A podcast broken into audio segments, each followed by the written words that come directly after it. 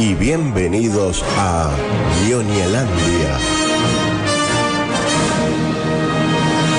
Un lugar para disfrutar, informarse y participar.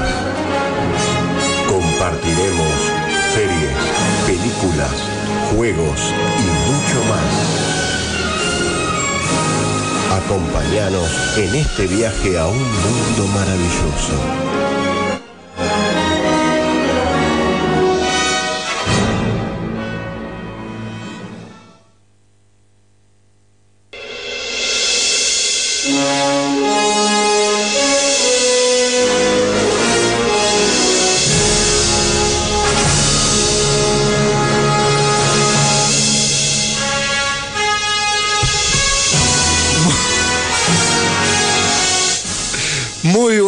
Noches, ñoñes. ¿Me escucho? Sí. Bienvenidos a una nueva edición de Ñoñelandia por el aire de la fan. Bienvenidos a un nuevo recorrido de ñoñez, un recorrido de series, películas, dibujos animados, historietas y toda la información que se precia, así como el análisis de lo que sucede en este grato universo que tantas satisfacciones nos da, no así como el mundial, que no tantas satisfacciones nos da. Y hoy sufrí varios reveses. Pero durante estas próximas dos horas, 120 minutos, vamos a estar sumergiéndonos en este universo y además vamos a hablar del mundial, por supuesto, porque no se puede salir de del mundo de la pelota, que también es como nuestra ñoñez. Eh, Así que de, esto- de eso y mucho más vamos a estar hablando en el día de hoy. Mi nombre es Pablo Campolongo y con equipo completo estamos aquí para acompañarlos por el aire de la fan, por YouTube y a través de los canales habituales para contactarnos. Como dije, tenemos equipo completo. Así que comenzaremos con las presentaciones. Primero a ella que le pone garra y, cada- y calidad academicista a nuestro programa, la, nue- la deno- denominada pulpa de Chakra 32. 30. 30, perdón. No, no es tan lejos. ¿Cómo andas, Lu? ¿Cómo le va, compañero? Qué presentación se mandó. Bien, Bueno, gracias. hacía mucho. Sí, sí, sí, sí. Me merecía, me merecía. Sí, sí, sí. Más. Hoy sí, ayer no. Bueno, qué lindo, qué lindo volver a encontrarnos con este veranito, compañero. Demasiado verano. Ayer fue Bueno, terrible fue, y hoy sí, también. sí, sí, sí. Bueno, pero estamos encerrados viendo fútbol, así que no, no hay problema. Yo, mi casa es fresca, por suerte. Así que. mm, Sí, sí, mi casa también, por suerte. Sí, sí, sí, sí. Tenemos esa. Sí, abrís la puerta, corre viento. Sí, sí, sí, un par de ventanas y se, hay una brisa eh, muy agradable, muy no, es como, agradable. no es como allá que abrís la ventana y tenés que con, con la escoba correr al calor para ver si sale y no. Claro, no, no, no, sí, sí, acá es- estamos bien, estamos bien, no nos quejemos porque estamos bien, ¿eh? No, no, no. Eh, y bueno, eh, le quería decir, no sé si ya es momento de hablar de esto. No, no, primero saludemos, después. Pero bueno, pues yo vengo con muchas ganas de hablar del tema. Eh, estoy muy contenta, estoy muy contenta con los resultados y estoy muy contenta en general, con la vida. Muy bien. Así que bueno, cuando quiera usted me dice y vamos. Sí, sí, sí. Ahora saludemos. Bueno, vamos a saludar Yo- al resto de nuestros compañeros. Yo creo que esta, esta presentación fue distinta, el tipo se trababa mucho, ¿viste? No dijo que nos despojamos de, de No, la no, ropa, sí. quedó dolido que le- lo despojaron de la punta al señor. Por eso. Es que si decía la palabra despojamos, iba a ser me despojaron de la punta y no, no quería. Exactamente, no, no, está, está dolido, está dolido, es un día Muy de dolido, mucho muy calor, es un día de mucho calor. Vos pensás que empecé Eh. dos puntos arriba y terminé uno abajo. Perdón, yo no estuve nunca arriba antes de hoy. Eh, sí, hubo, este, por eso Ah. puse, es el segundo. Compartiste, compartiste. Sí, Bueno, no, no, No, quiero dejar no. claro eso. No arriba, compartiste momentáneamente eh, el asiento del colectivo, que no es, no es nada, y recién hoy se ve reflejado lo que se conoce como lotería, suerte. Este, Hay, hay dolor ahí, en esas palabras hay, mucha dolor. necedad, hay mucha necedad. no, acá, acá se... Lo, lo bueno de este PRODE, lo bueno de este PRODE es que Este, ¿Vos sabés lo autorizaste lo del Algún- PRODE? Mí algunos no No, no, todavía no, todavía no. Después ya vamos a hablar del PRODE, ya vamos a hablar del PRODE. A mí no en, me dejaron. en algunas cosas, algunos se cortaron solo. Marca que cada uno de nosotros tiene una personalidad distinta. Está muy bien eso. ¿eh? ¿Cómo anda? ¿Es una figura de cartón o es el señor Julián Delgado? Buenas noches, compañeros. Aquí escuchándolos, este, la verdad es que yo ya dejé de prestar atención al pro. Sí, pero bueno, es un placer estar nuevamente con ustedes, así que, bueno, los, los seguiré esta noche en algo. No seas malo, ¿qué pasó? Cortito y al pie, medio dificultades técnicas. Sí, tenemos Claro. unos problemitas. ¿Vos lo escuchaste bien, Guille? Lo escuché medio con una voz robótica entrecortada. Ah, bien, bien. Entonces no, fui, no fuimos nosotros solamente. Debe ser. eh, Ya no, no veas más partidos. Los partidos ya pasaron todos, ya los vimos. Y mañana ya son dos por tanda. Y Creo la- que es al mediodía y a las cuatro. El mediodía y a las cuatro. Y así. Claro, claro, ya mañana. ¿Cómo se puede comunicar la gente con nosotros? Así. Exactamente. Se pueden comunicar al 620063, 620063 y podrían mandar un mensaje de texto diciéndome dónde quedó mi virgencita del tiempo, porque no la veo. La estoy usando para hacer el pro y no la veo ahora. Hay que ordenar, compañero. Hay que ordenar. La- un ¿Con la mudanza no se te corrió? Eh, no, me tendría que volver a mudar. Eh, En verdad tengo que, que comprarme otra en, en las vacaciones y listo, porque yo no, no, no busco las cosas. Eh, es, es como, eh, mi casa es como una, es como se va creando como una barrera de coral. Se van perdiendo cosas y empiezan a formar un lecho. Y eso es el, el relieve de mi casa es así. Este, lo bueno es cuando decís, ah, mira, tengo un pantalón de jean que nunca usé, me lo voy a poner y te va. Eso está bueno. En especial. Pero es así. Se pueden comunicar al 620063, como dije, o como me gusta a mí, que todavía los chicos no arrancaron, pueden escribir un comentario en el chat de Ñoñelandia de YouTube eh, y ahí nosotros lo ponemos como un cartelito abajo.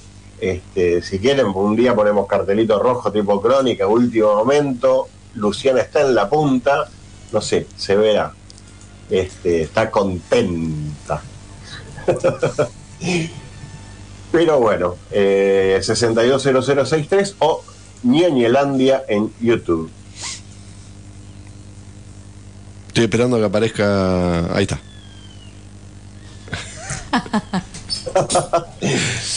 Ahí está. Último momento. Y listo, nada, último momento y nada. Hoy tenemos un gran programa, además de, como decíamos, de hablar un poco acerca del Mundial, porque de eso no vamos a escapar. Tenemos bastante, hoy vamos a poder, vamos a ver si hoy entra el segmento conspiranoide, que lo venimos pateando. Está muy bien. Sí, sí, sí. Hoy va a entrar, hoy va a entrar. Hoy va a entrar, hoy tiene que entrar, ¿te, ¿viste la pauta? Tenemos pasta. Nadie vio la pauta, nadie no, no. No, me hacen trabajar. Bueno, tenemos pasta que hicieron los chicos acerca del Club de la Pelea. Una genialidad, Buenísima. una gran película. Buenísima. Eh, después vamos, te- terminó mm, Andor, así que vimos el final de Andor. Vamos a estar hablando acerca de Helio, por supuesto, también. Em, ¿Qué más? El especial de Navidad de los Guardianes de la Galaxia. ¿Lo viste? Bien. Te le pone cara que sí. Eh, em, después, ¿qué más? Tenemos. Ah, empezó mm, Merlina Merlina. la serie de Netflix, la serie de Tim Burton, que tenemos columna de Rena hablando de Merlina. Ah, qué lindo. Alguien, por fin trabaja. Alguien que Ay, trabaja. Es la única que trabaja, no le digan eso. Este, tenemos Merlina, así que mucho para el programa del día de hoy. Eh, yo creo que deberíamos comenzar. ¿No? ¿Le parece que empecemos? Vamos. Sí, señora.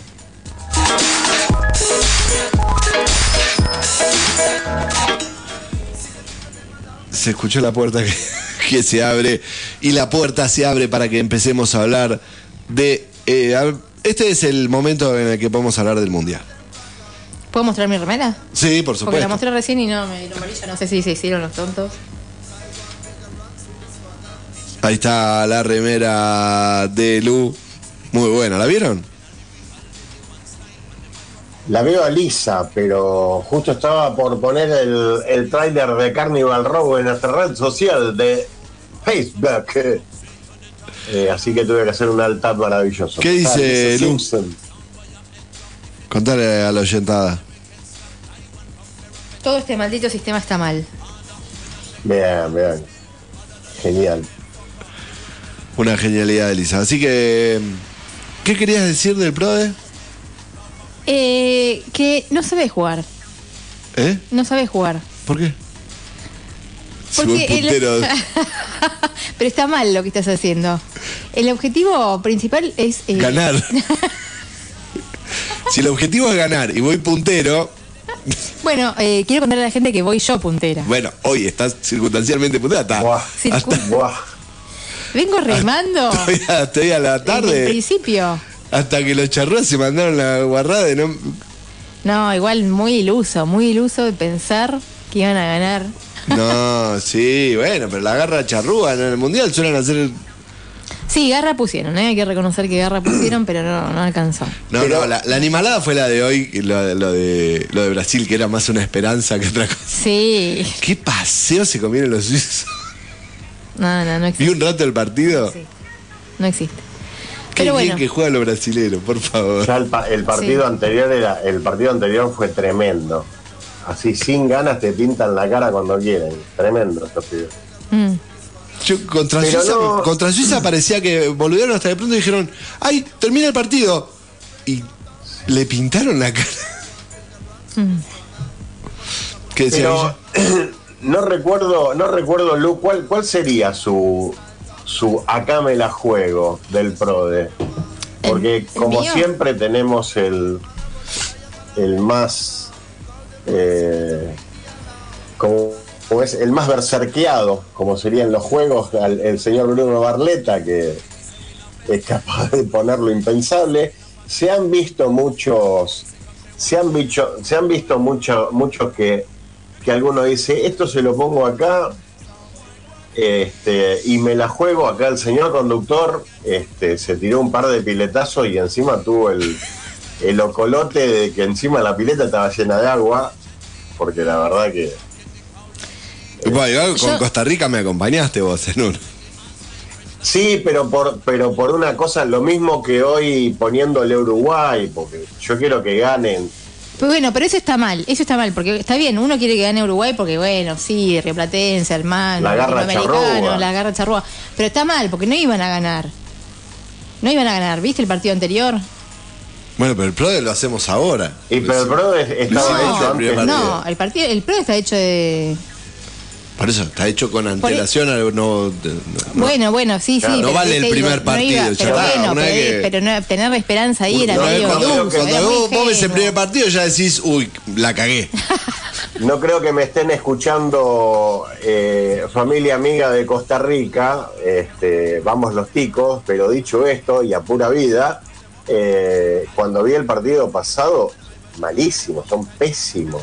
Pero bueno, había que, en, ¿cuándo fue? ¿En dos mundiales atrás o un mundial atrás llegaron a octavos de final? ¿Qué sé yo?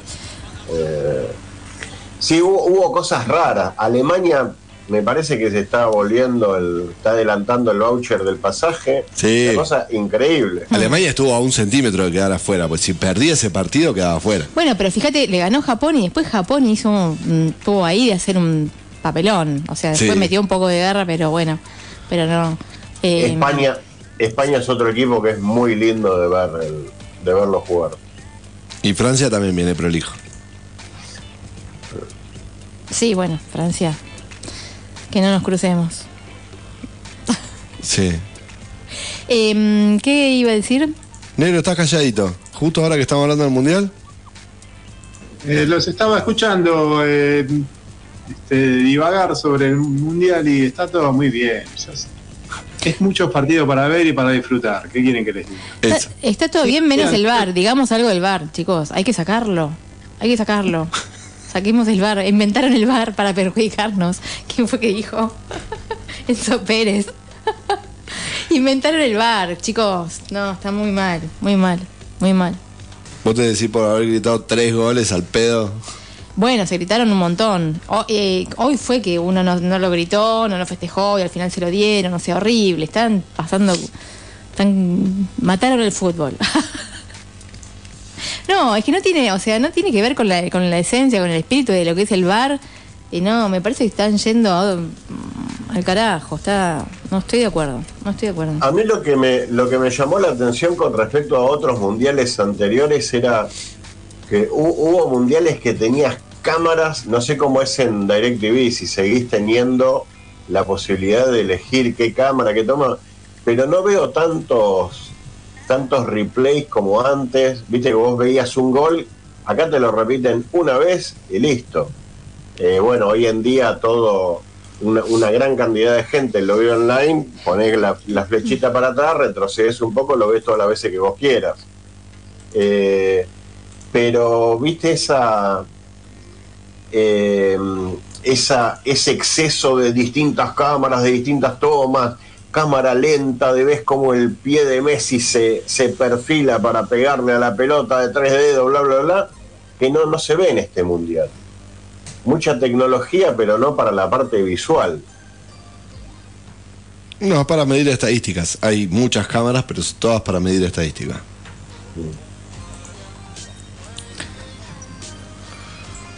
Bueno, yo no vi el pro de ustedes, la verdad que no lo vi, no me, no me voy a bajar el pro, no sé si usted se bajó el pro de todos, ¿no? No, no, Eh, no. tenemos un encargado para esto. Claro. Sí, sí, sí. Eh, No, yo tengo el mío nada más y, Claro. y voy pidiendo las, que, que, que- que pase como bien. El pro de familiar también lo voy ganando, quiero decir. Acá, También, tengo que también. bueno, déjeme disfrutar, es mi día, es mi día de estar en la punta, lo quiero, quiero que todo el mundo lo sepa eh, y, y déjeme disfrutar este momento. ¿No? Contador, ¿cómo venimos? Cuente- Cuéntele a la oyentada, Guille, cómo venimos. Eh, bueno, eh, por orden de, de entregas de, de PRODE, eh, perdón, el señor Bruno Barleta tendría que estar primero. El primero en, en entregar el PRODE fue el señor Bruno, después quien les habla, luego el señor conductor, casi sobre la hora, el, el doctor Delgado. eh, y también, no sé si incluso casi pasada. la No, hora, no, pero bueno. no, de ninguna manera. Fue 10 minutos Sí. antes. Entregó, creo, de doce y media.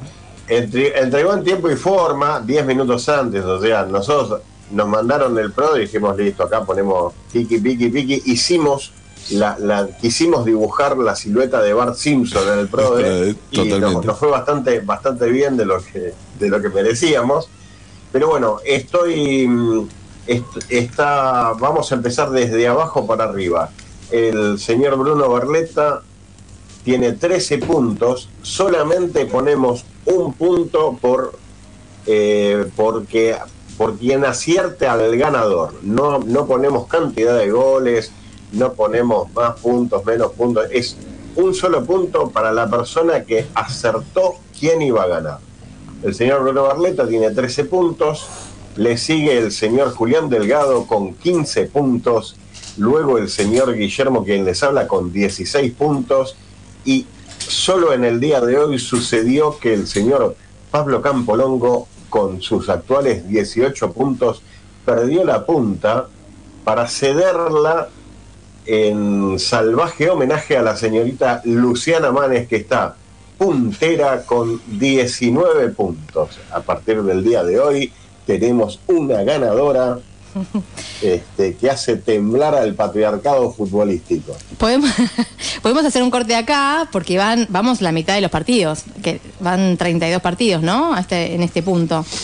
Entonces, bueno, podemos dar un premio acá y después empezar de nuevo mañana. No, ahora no. Sí, yo tenía, No sé yo cómo tenía hacer para pensado ganar como el que terminaba, terminaba esta ronda y ya había un, había que celebrar un ganador. Claro. Sí, sí, tenemos que poner el ganador, el ganador de, de la ronda esta y después hay que apostarle a, a octavos y todo eso. No, no, pero estamos en la, en- digamos, en la segunda ronda de la primera fase. Ah, Hoy terminó la primera. fase completa.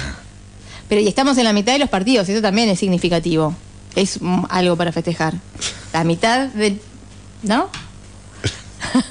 Acá, La tipa acá quería ganar. tenemos, Soy acá re. tenemos so- como, como la señorita Luciana sobre la hora, nuestro amigo Nicolás Almagro, que dice, buenas, buenas, buenas, ¿cómo están ñoñas acá? Como cada lunes, firme como rulo de estatua, apaguen el calefactor solar. Este, bueno, bienvenido a, a Nicolás. Bienvenido, Eh, Nicolás. no sé si escuchaste gente- que voy primera. Que igual Nicolás iba a venir a traer sándwiches de miga. Ah, ¿hoy era? No, en Ah. algo, no, hace, como dos programas que iba, lo iba a hacer. Ah, bueno, seguimos Así que- esperando cuando quiera, ¿eh? Cuando es quiera. verdad, es verdad. Está, está en falta. Eh, podemos decirle a la, a la oyentada que nos pueden mandar al 620063, eh, de alguna forma hacernos llegar si quieren algún, algún PRODE que hayan hecho. Este, nosotros prometemos hacer trampa y darle más puntos a ellos que a, que a Luciana Manes, no por, por nada en especial. Eh, hay que decir que se puso picante el chat del programa. Se puso muy picante. No me conocen ustedes en esta faceta, ¿eh? Soy re Mónica Geller, les aviso. Re. Muy competitiva. Muy bien. Así que exijo transparencia, porque se puso en duda, se puso en duda en un momento, ¿eh? Te- mm, tambaleó, tambaleó el, el, el prestigio y el buen nombre Sí. de esta organización. Sí, no sé por qué lo tenían los resultados arriba y como voy bajando en la hoja de- del Excel, lo, lo quise mover para abajo y, y tener dos y el de abajo se me truló, pero no importa. No sé, yo si pierdo, quiero que sea en buena ley. La transparencia, no, pero cada tanto mando una, una imagen total de... Sí, pero yo sé mi puntaje, el resto no lo, no lo controlo. No. Yo confiaba en vos, Guillermo. Confiaba. Pero venía bien, le había pifiado recién ahí. Acá hay otro que le pifia al Nick Almagro, dice que recién hoy le pegué a un resultado, venía siendo realmente malo, no pegaba una. Muy bien. Si quiere decir a qué le pegó, Vamos, que en breve van a llegar los sándwiches de miga. muy bien. Eso es una buena noticia. Bueno, ¿cambiamos de tema? Porque tengo una mala noticia. Oh, Sí, no me señora. diga, no me ¿Cambiamos de tema? Sí, cambiemos. Tendrías que tener por ahí, eh, en algún lugar está, no te lo voy a pedir para ahora, está la N de Netflix que hace el Tudum. Tengo una mala noticia para todos los usuarios de Netflix. O ¿Sabía? sea, o sea, yo. Presente. Sí. A ver. ¿Qué se me viene? ¿Qué se te viene? ¿Qué pasa? Ya ganamos, ya ganamos una batalla. Ya ganamos una que no nos van a cobrar por los Bueno, por las casas extra. ahora va a aumentar un 30% el abono en Argentina. bueno. Bueno, como todo, eso qué sé yo. Dice- Nico está full, participando. Dice que se bajó de Netflix en mayo. Bueno, te- te- el problema es que cuando quieras volver te van a cobrar un 30% más porque este, este aumento empieza a regir para todos los usuarios nuevos y los usuarios actuales gradualmente les va a ir aumentando. O sea, no es que te van a aumentar mañana, en cuanto te llegue el mail, en 30 días Ya te van a llegó, aumentar. ya me ¿Te- llegó el ¿Ya mail. te llegó el mail del Sí, aumento? Sí. Ay, qué feo. Yo Sí, no, no me, no, me lle- no, yo me, me enteré leyendo la pauta, pero no, no me llegó nada. Si no te llegó, todavía no te van a aumentar, porque van a empezar a llegar los mails informando y a quienes les llegue el mail les van a aumentar. Al resto está destinado a quienes sean los nuevos suscriptores. ¿Cuánto va a valer Netflix a partir de breve? Ahora para los nuevos, en breve para los nuevos suscriptores. ¿Cuánto? Tenemos tres, tres paquetes. Netflix tiene tres paquetes. El básico, que es lo que tienen un dispositivo. El estándar, que es para dos dispositivos. Y el premium, que es para cuatro dispositivos a la vez. Para mí se volvió salado esto. Ay, a ver. Te lo digo con, total, con impuestos de bolsillo, ¿no? Sí, de El- Porque uno acá en Argentina tiene esto, que uno puede sacar el, el, el valor y dice, por ejemplo, es 700 pesos. Sí. Mandanga. Pero esos 700 pesos hay que tener en cuenta que este, uno tiene como 80% de aumento. 1324 el pack más bajo. Ujú. 1324. El pack estándar, que es para dos usuarios, como dijimos, 2461 pesos. Y el pack premium, que es el que suele tener la mayoría de la gente, porque tiene varios usuarios, 3.598 pesos. O sea, 3.600 pesitos. Es una suma importante. Es una suma importante, se está empezando a poner salado.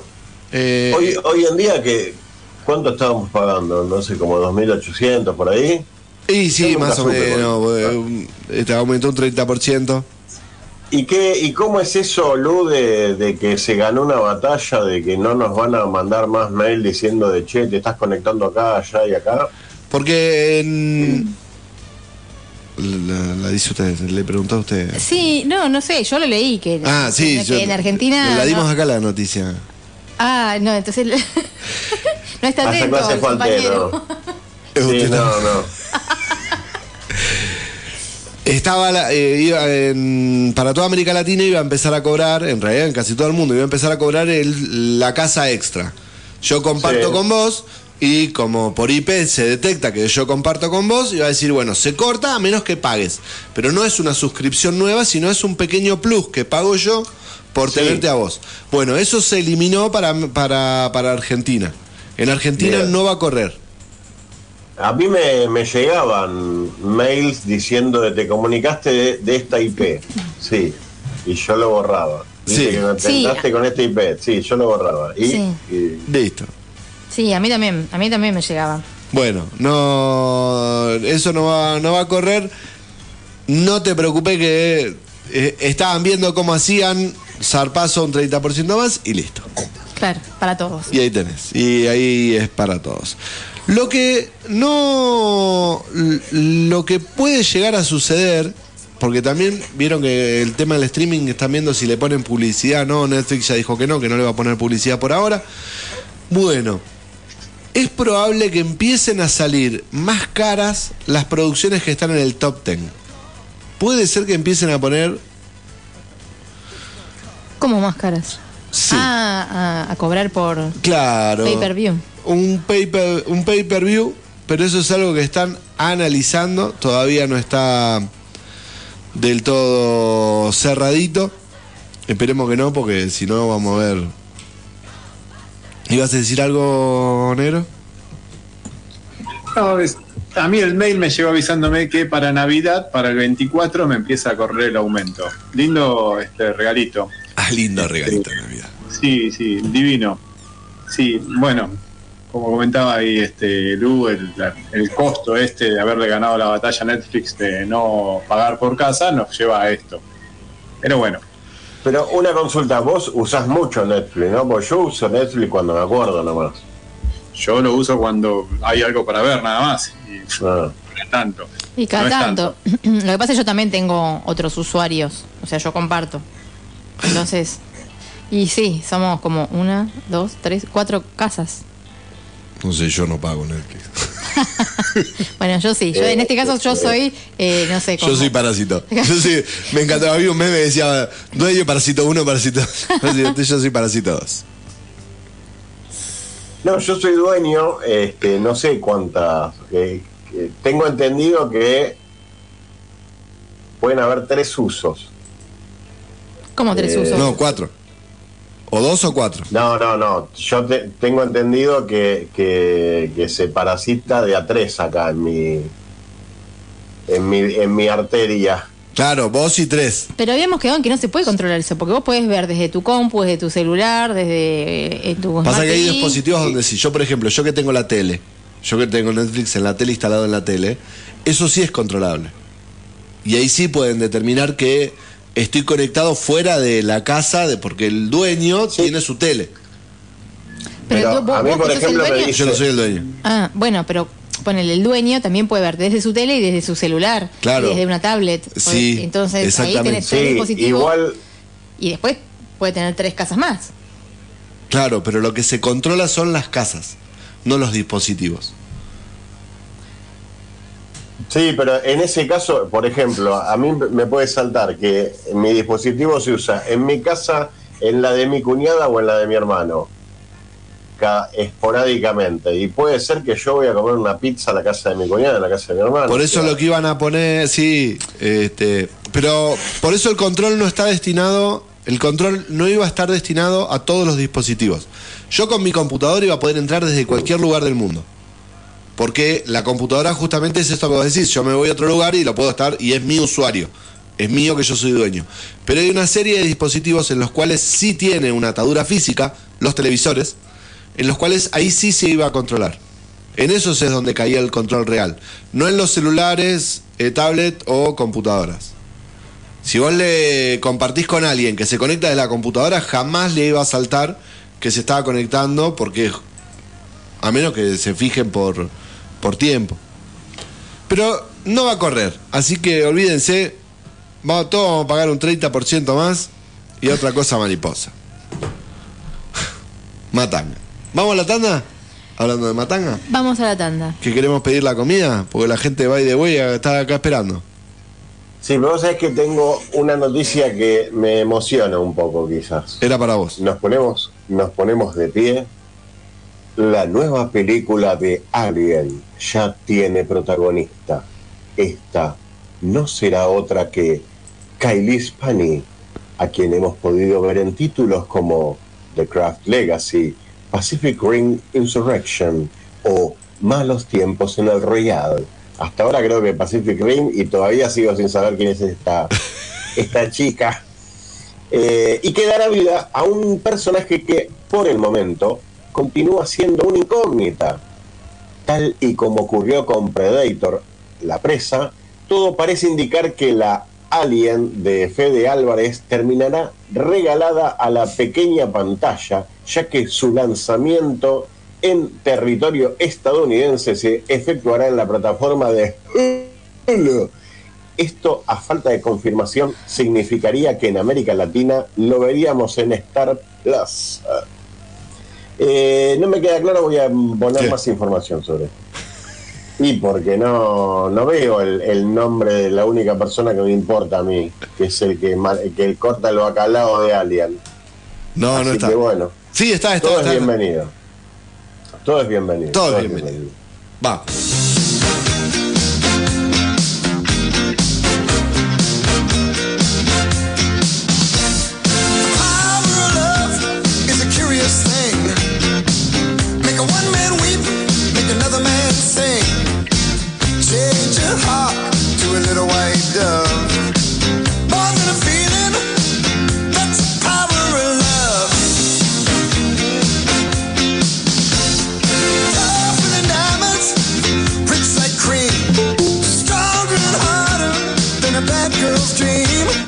Continuamos en el aire de la fan, seguimos en Ñoñelandia hasta las 11. No estás en el en el streamer, se te ve el el chirimbolo sin Eh, estamos con detalles técnicos y mm, upa. Algo está haciendo un Un enroque había, señor. Sí, hubo un enroque. Está a luz, tengo acá en el, en el estudio, la tengo a luz por dos. ¿La gente se puede comunicar con nosotros? Exactamente, al 620063, 620063. O también mandando mensajitos por nuestro canal de YouTube, Ñuenielandia. Bueno, un saludo a la gente de By the Way que está cerrado por estos días. Están haciendo reformas. Remodelación, preparándose para el- la temporada. Sí, preparándose para la temporada, así que esperamos que no sea nada, nada más que un par de días, dos Que, lo- pares que de los días. extrañamos, que los extrañamos. Sí, que los extrañamos, así que para la semana que viene vamos a estar seguramente acá con la gente de By the Way, ¿no, negro? No, está. no. Sí, señora. Sí, estoy. Sí. Apagó la cámara ya directamente. ¿Estás acá? Estoy en todos lados. Yo quiero saber el tema del. mient- mient- Mientras lo rescato al negro, le pongo el pecho a las balas que van hacia él y digo: A mí me gustaría saber la historia del mural que hay en, en By the Way. Uh, cuando vuelva Porque Pablo. La gente no Sí. tiene conciencia de lo de la maravilla del mundo que es ese mural. Hay que preguntarle, la próxima vez que venga Ale, eh, bueno, o a Chucky, o sea, a Chucky si sabe, eh, la- los chicos de By the Way le vamos a preguntar acerca de ese mural. Y yo también le quería preguntar acerca de novedades, porque parece que va a haber ciertas novedades, eh, nuevas, eh, nuevas combinaciones. Y por ahí novedades con el pan. ah, varias cositas que se vienen. El Seguramente va- famoso pan, el famoso ¿lo logramos? No sé, ojalá. Ojalá, ojalá venga, venga ya ese pan. Así que mientras esperamos que vuelva, by the way, nosotros vamos a introducirnos, ¿les parece? En un adelanto que venimos peleando hace bastante. No, me quedé mirando acá la compañera. Porque em, yo sé un montón. Es más, yo te voy a contar. Yo le voy a contar. ¿Yo tendría que haber visto esto? La pauta. Ay, no, no me lo digas así. Perdón. Eh, yo ¿El empecé a- algo? Yo cuando. Una de las razones por las cuales me quedé con Amazon, allá hace bastantes años, fue por esta serie. Carnival Crow. Carnival Row. Sí. Creo que recién había salido la serie. Y justo fue cuando yo caigo en Amazon, pongo el primero, me llamaron la atención, un par de haditas, Orlando Bloom. Y cuando pongo la apertura es genial, la, la presentación es muy buena y el primer capítulo es muy bueno porque empiezan a aparecer como como mm, esto no es apto para menores. Eh, como imágenes de, de estatuas de hadas en diferentes posiciones y la última que se ve de así como estatua es una posición un tanto antinatural y eso se funde hacia la escena en, en persona real una hada totalmente masacrada.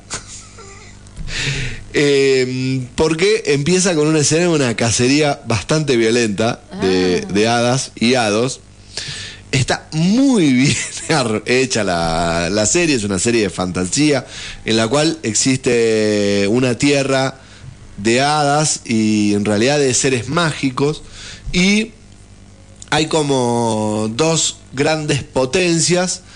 eh, sería como una ambientación en una Inglaterra del siglo XVIII, XIX, Sí, están muy buenas las imágenes.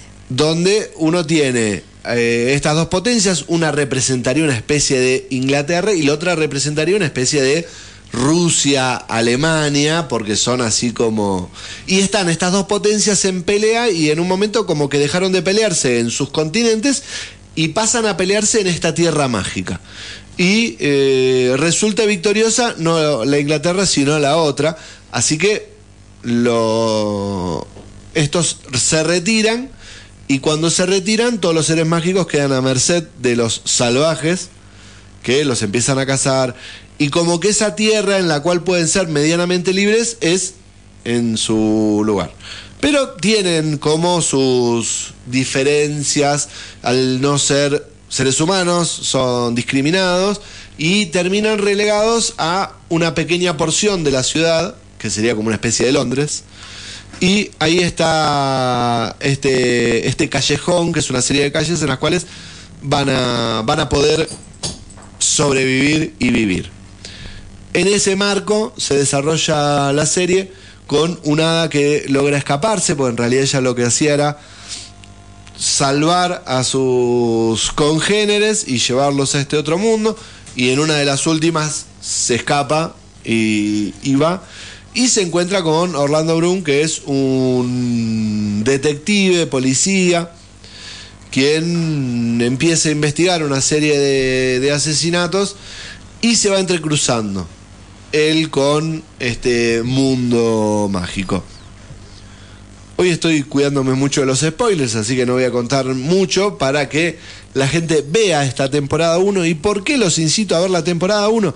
Porque salió finalmente, finalmente, y después de mucho retraso, porque hace como tres años que estamos esperando que salga algo, ¿sí? la primera entrega es de- del 2019, ¿sí? ya hace ef- efectivamente tres años.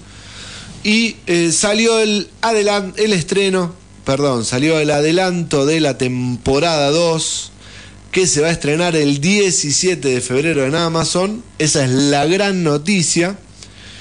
La mala es que va a ser la última temporada. Ah, dos nomás. Sí, iban a ser tres. Lo bueno es que va a haber un cierre.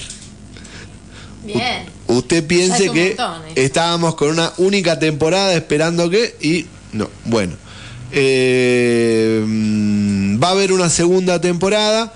Ya se, se anunció, tiene fecha de estreno, 17 de febrero. Eh, sigue protagonizada por Cara de Levine y Orlando Bloom. Hermosa Cara de Levine Sí, divina. Divina y eh, ya como les decía está confirmado que eh, no va a ser renovada. Va a ser va a ter- terminar la serie con esta segunda temporada. Espero que le den un cierre. Son esas cosas que pueden hacer 20 temporadas o sea pueden estirarlo a 4 o 5 temporadas como terminarlo tranquilamente con esta temporada 2 Así que espero que aquí lo terminen. Vos, Guille, la habías visto, ¿no? ¿No? Ah, No, estoy viendo los estoy viendo los trailers, acabo de compartir en, en Facebook el, eh, el trailer con el subtítulo en español. Eh, está Fraser, es el de la momia. sí, No, mirá vos, un fenómeno ese chabón. No, no, no, ni sabía la existencia de esta fila de carnaval.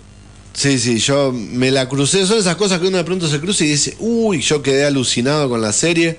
Está muy bien realizada. Tiene, tiene este juego. Lo que sí tiene, que no es por ahí tan digerible porque tiene como este choque, uno se imagina, las haditas, todo re bonito. Y es bastante sanguinaria la serie, no es ATP, no es para nada ATP. Y tiene esta como vuelta de rosca de esta Inglaterra victoriana, siglo XVIII, siglo XVIII, siglo XIX, con el mundo fantástico de faunos, magos, eh, duendes, hadas. Y no, no se la jugaron con el con el tráiler porque es muy cortito este, Sí. Es este un- anuncio de la nueva temporada 2, va, de la temporada final. de, eh, de la temporada final. Sí, es como un pequeño adelantito así como para darte el sabor. Es como para darte el sabor. Bien. Ah, esto me está... Vamos a alterar un poco la pauta, porque estamos con un tema organizativo acá en el estudio, así que vamos a modificar la pauta para les que la leyeron. Vamos a modificar la pauta, nos vamos a saltar a mm, a lo de Merlina. Muy bien, perfecto. ¿Viste Merlina, Guille? No, No. eh, no, pero pasa que estamos, estamos fulvo, fulvo, hay que ver fulvo. Bueno, quien sí vio Merlina es Renata. Así que antes de hacer cualquier apreciación, el señor Delgado vio el primer capítulo. Bien. Yo también vi el primer capítulo. Así que antes de... De que los mayores le peguen, Ah, decís. antes de que los mayores se despachen, antes de los que los mayores se despachen, la vamos a tener a nuestra columnista estrella, estamos hablando de Renata, la gran Renata, quien eh, también vio Merlina, vio el primer capítulo, ella lo aclara en su columna, así que vamos con la pequeña columnita de Merlina, la nueva serie de Tim Burton. Ahí le va.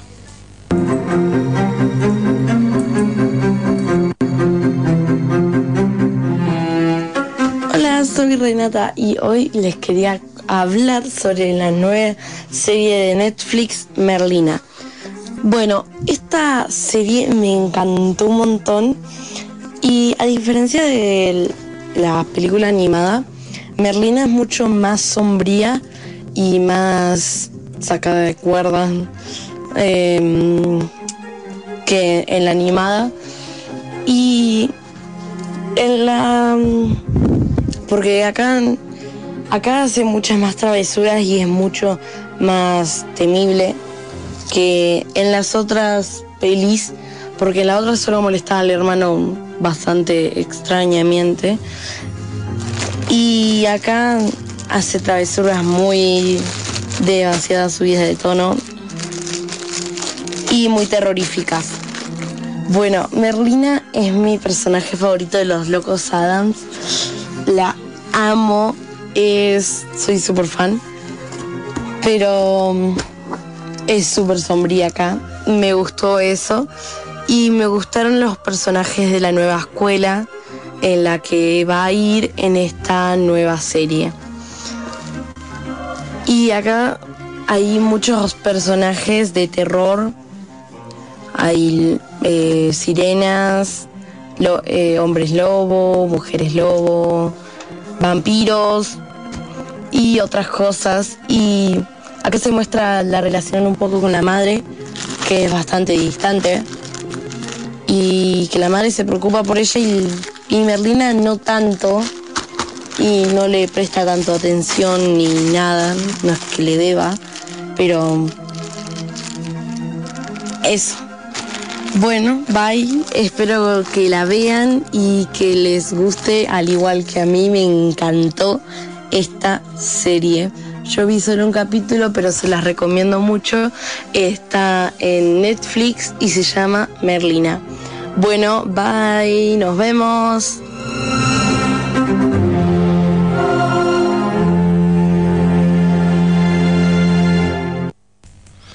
Ahí estaba nuestra columnista estrella hablando acerca de Merlina. ¿Negro? Ah, perdón. Claro, si no activo el micrófono, no va a funcionar. Em, negro. Te lo cedo. Sí.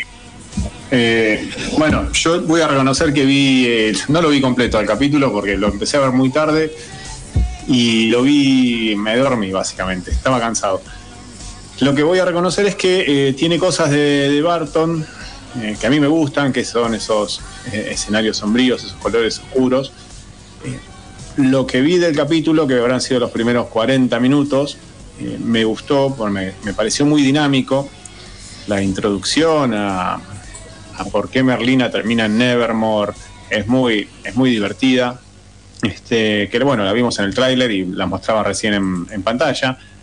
Eh, la verdad es que la actuación de Jen- Jenna Ortega, me saco el sombrero, me encanta cómo la, cómo la representa a Merlina y este, disfruté de lo, de lo poco que vi. Entiendo también que es una serie dirigida a un público adolescente, no es para este, gente de, eh, de nuestra edad. Lo hablaba hoy con este, algunos amigos que la han terminado de ver y este, hay cosas que no, no les terminaron de cerrar porque está dirigido a un público como Renata que lo va a disfrutar de principio a fin este, y nosotros quizás tengamos que tenerle más paciencia porque, o mentalizarnos que no está dirigida a nosotros sino a otro, a otro tipo de público. Para disfrutarla debemos este, entender eso y creo que este, podemos disfrutar de, un buen entretenimiento que nos da el señor Barton una vez más. Sí, yo mm, lo que sí no estoy de acuerdo con tantas críticas que se le hicieron a la serie, que me parece que la mayoría de las críticas apuntan a eso que vos estás diciendo. Eh, yo vi el primer capítulo y quedé muy contento con ese primer capítulo. Por ahí nos podemos volver a parar en la expectativa que puede llegar a tener uno antes de ver algo. Yo igual tenía altas expectativas desde el lado de que era algo de Tim Burton. Por ahí se me deben de haber bajado con las críticas que, que había visto. Pero está, está, está buena la serie. No, es para adolescentes, pero no es para niños. Y es más, eh, en casa me cagaron a pedo porque estaba Rocco ahí. Eh, y en un momento dice, linda cosa me estás haciendo ver al nene. Lindo para sacar ideas ahí. Claro, Lindo. pero no por pero no por eso.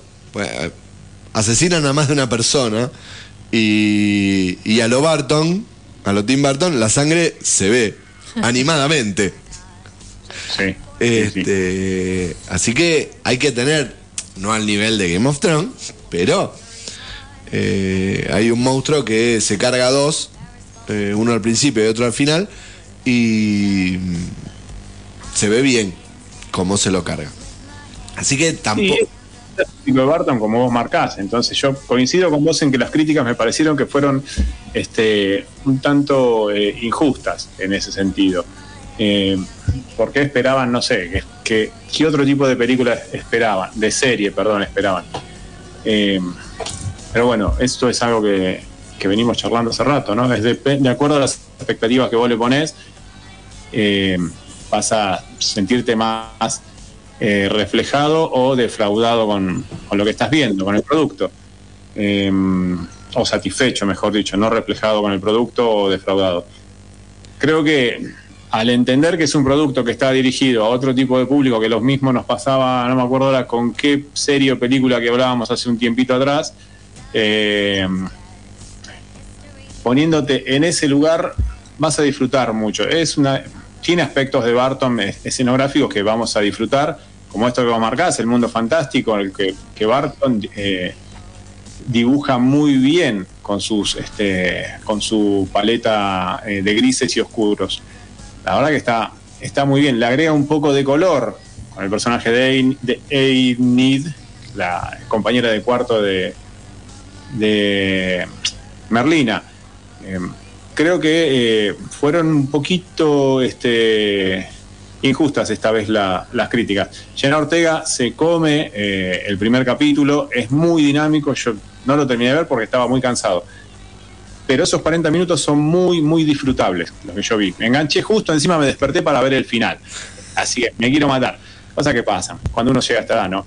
Eh, pero a mí me parece que si entendemos eso, vamos a, disfrutar de, este producto que nos regala Netflix de la mente del, del señor Timoteo. Totalmente de acuerdo. Denle una oportunidad, disfrútenla, eh, porque está, está, está, bien, está bien hecha, está muy bien ambientada. Los colores y los colores visuales y los colores sonoros están eh, muy bien planteados. Probablemente eh, va a funcionar muy bien en un público joven, adolescente, y, le puede llegar a costar a un público adulto eh, con otra serie de prejuicios. Sí, sí, sí. Un público adulto que ya tiene este, algunos problemas resueltos, como el que plantea este, el primer capítulo entre Merlina y su madre, ¿no? Que ya, bueno, algunos lo tendremos, lo tendremos resuelto, otros no. Eh, yo me incluyo en las dos. Pero este, denle una oportunidad porque la serie está es, es interesante y te vas a entretener, es así. Es- para sentarte y disfrutar un poco. Muy bien. Hecho el convite.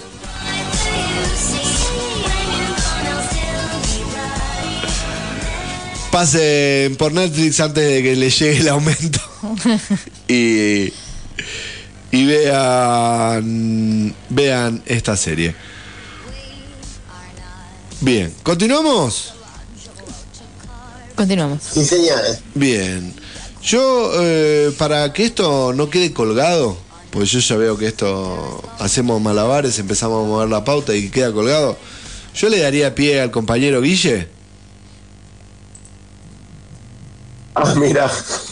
Penal ahí, ¿eh? Eh, Bancame con el bar, Juli, por Dios. Este, bueno, eh, querían una, un ciclo conspiranoico. No, pautado esto, Guille, me parece que te tiraron a la, a la tibia. Sí, no, esto no, no, no sé si está chequeado. Esto, Mira, ¿eh? acá Pero bueno, dice a las. Se supone que 22.10 tendría que empezar. sí, y, es- y estoy por el final, o sea que venimos un tanto retrasados. Y son 22.08. es lo que dice la pauta. 22.11 según la pauta tendría que empezar. Hay una. Hay una. Hay una conspiración ahí dando vueltas y vueltas y vueltas. Yo creo que hoy en día hay que ver quién se, quién se beneficia.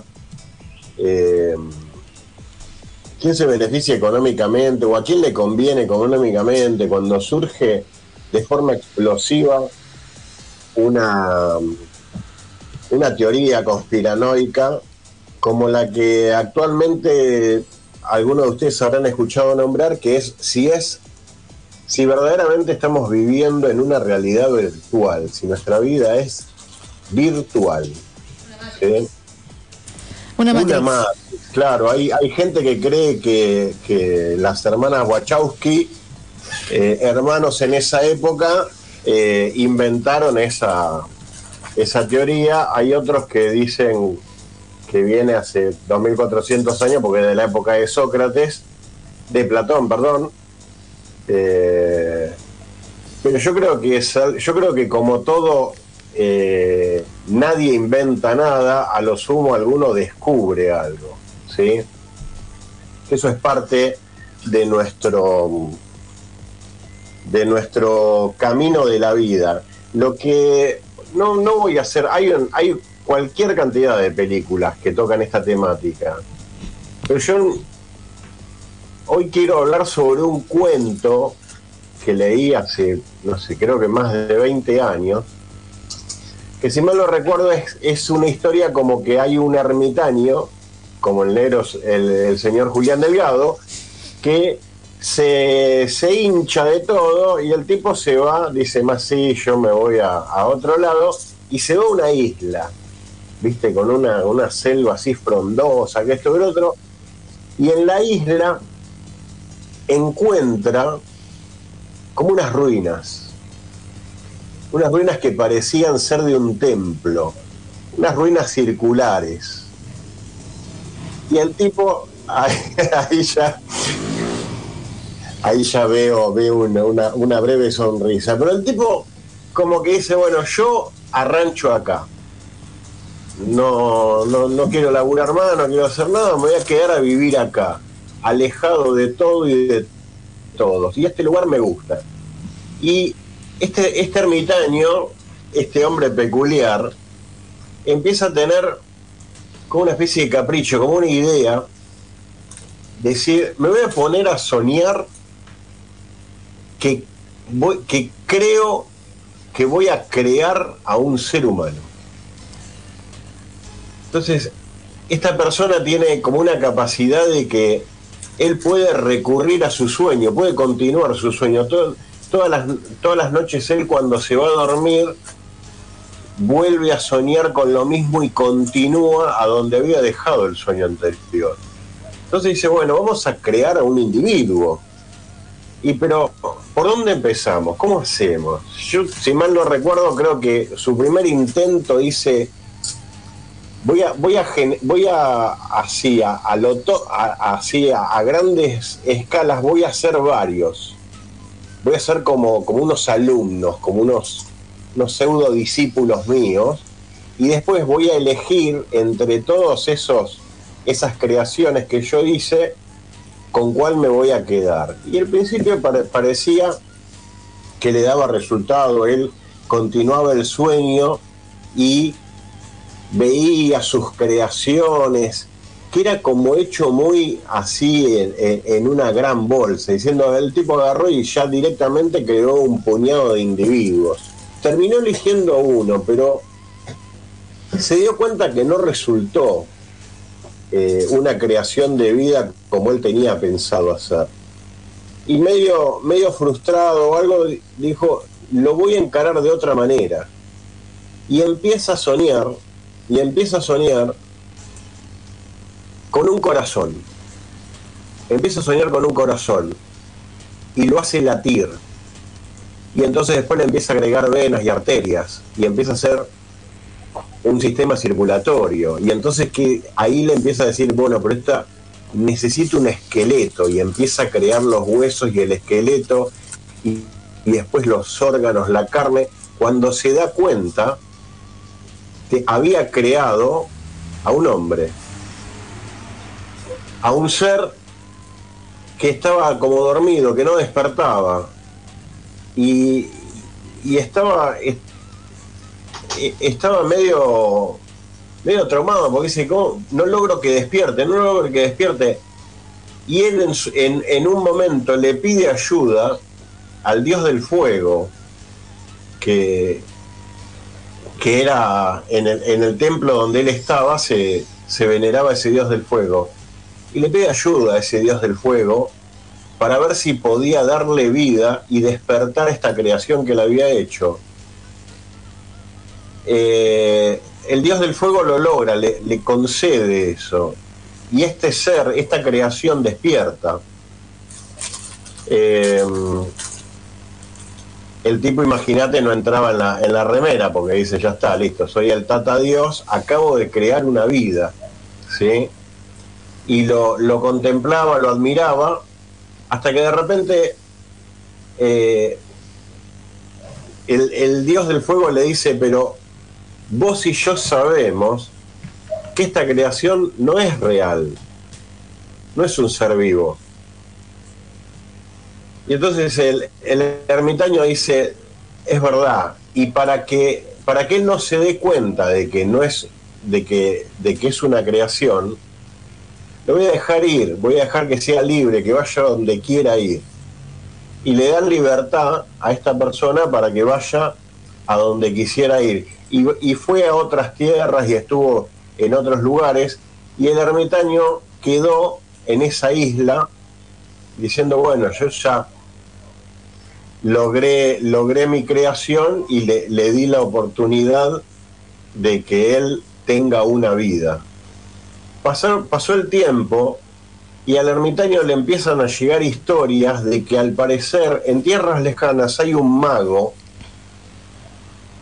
que entre los poderes que le acusan tener, parece ser que es totalmente inmune al fuego, este, este hombre. Este hombre podía pasar por, por las llamas y no tenía el cuerpo, no le, no le dejaba marca alguna, no, no le afectaba en nada estas llamas. Entonces cuando, cuando le llegan esas historias de ese mago a, este ermitaño, el tipo inmediatamente se da cuenta que, que es su hijo, que es su creación, que él no puede ser afectado por las llamas porque el último toque de la vida la dio precisamente un dios de las llamas. Y entonces como que se vanagloria, está, está, está, está feliz, se encuentra realizado sobre su creación. Lamentablemente, poco tiempo después hay un accidente. Esa isla es invadida por un incendio tremendo. Las llamas están arrasando con toda la isla y se están acercando inevitablemente al centro donde estaba ese templo, esas ruinas circulares. Eh, nuestro, nuestro ermitaño no intenta escapar. No, porque él precisamente ya se siente realizado. Él logró crear una vida. Está en paz con su vida y está en paz con su muerte. Y decide quedarse en esas ruinas a- hasta que las llamas lo alcancen. Las llamas de, de hecho lo alcanzan. Empiezan a, a quemar toda la isla, todas las ruinas donde él estaba, y empiezan a, a alcanzar su cuerpo. Cuando él se da cuenta que las llamas no lo afectan. Nuestro ermitaño eh, empieza a darse cuenta de que tanto su hijo como su propio cuerpo, era inmune a ese fuego. Y ahí comprendió que él también era una creación de otra persona. Este cuento se llama Ruinas Circulares, es un cuento tremendo, es maravilloso, es de Jorge Luis Borges, lo leí hace muchos años atrás, se puede leer, los invito a que lo lean, es un cuento muy bueno, quizás no me da el piné porque es un cuento que en verdad es más para, para un taller de, de filosofía, porque es un cuento tremendo, tremendo, que, que nos puede dar muchas, muchas eh, cosas para pensar, deducir sobre este cuento, cuál sería la moraleja, cuál sería la historia, de qué trata este cuento. Como yo suelo, como yo suelo hacer cada vez que veo una película, mientras miro la película, todo es real, creo en todo, eh, y tengo mi forma de ver qué haría yo en el lugar de tal o cual personaje. En el lugar del, del ermitaño, que es el, el personaje más codiciado por cualquiera que quiere imaginar estar en ese cuento, yo creo que tendría por momentos la misma actitud de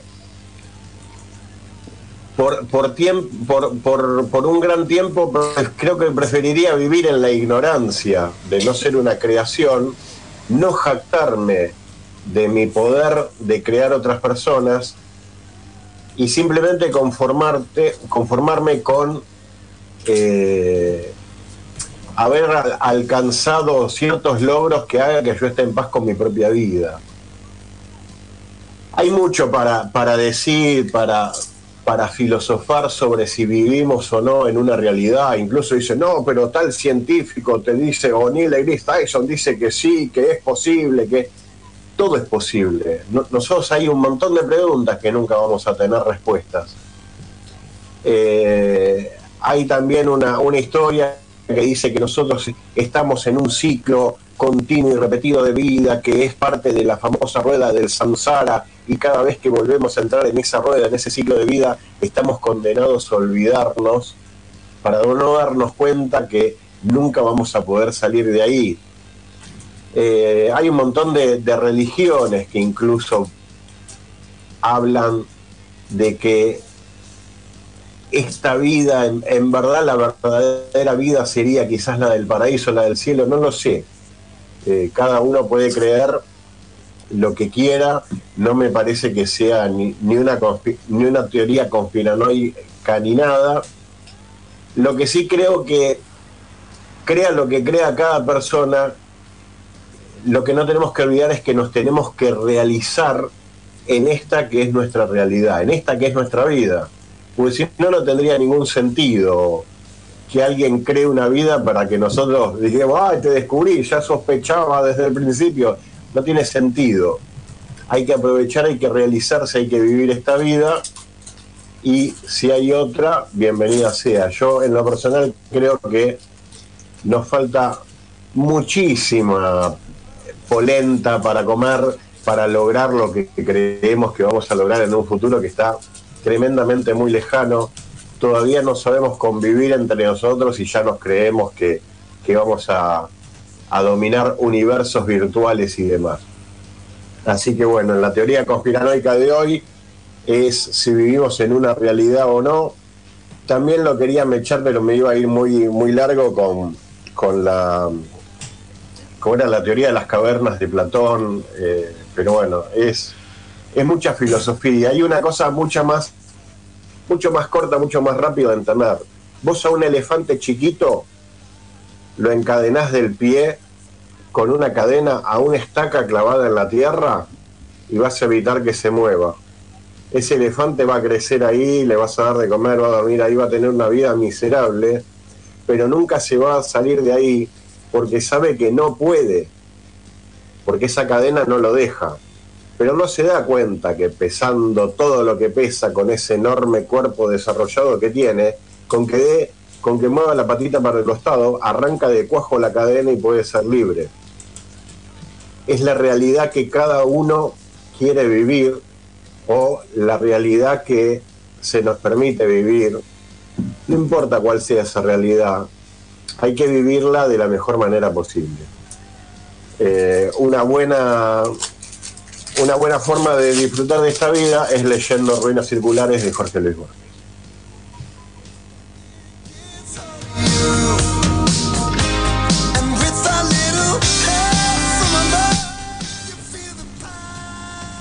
Bueno, eh, me encantó, me encantó, Guille.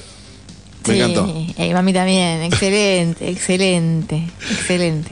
Acá a la fanática de Borges también le gustó. Sí, sí, no, no lo quiero arruinar porque este, me encantó lo que dijo Guille. No le quiero agregar. Perfecto. nada. Mm, Si quieren agrego, pero. Otro día hacemos Otro un programa más largo de eso. Me encantó, me encantó, genial. Bien, vamos. ¿Les parece que, que vayamos a la pasta? Sí, señora. Bueno, sí, cómo no. La tiene que Eh, presentar.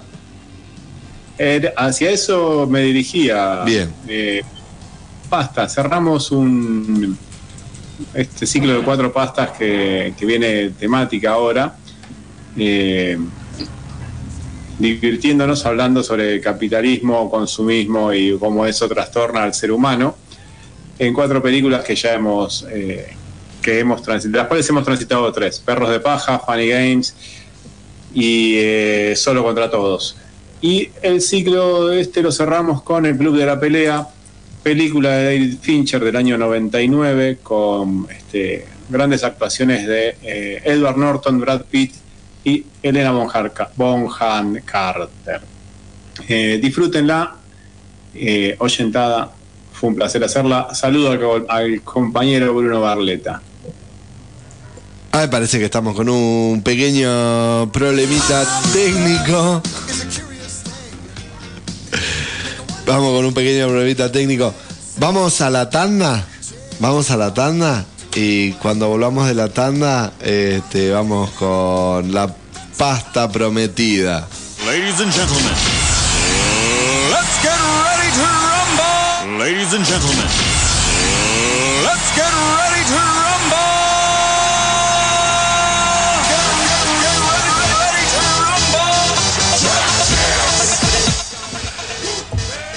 Ahora sí, estamos acá de nuevo en Ñoñelandia hasta las 11 y minutitos, no tanto, pero 11 y 10 por lo menos seguramente vamos a estar acá acompañándolos. Sorteado el problema técnico, sorteada la tanda. Ya que teníamos un inconveniente técnico, mandamos la tanda para que no se nos atrase demasiado la pauta comercial.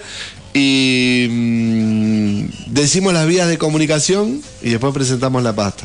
¿Le parece? Exactamente. Se pueden comunicar al 620063, 620063 o enviar un mensaje a través de nuestro canal de YouTube Ñoñelandia. Muy bien. Y ahora sí, ¿vamos con la pasta? Ya la presentaste, la que presentaste de vuelta. No, vamos con la pasta derecho viejo y disfrútenla. Vamos con la pasta.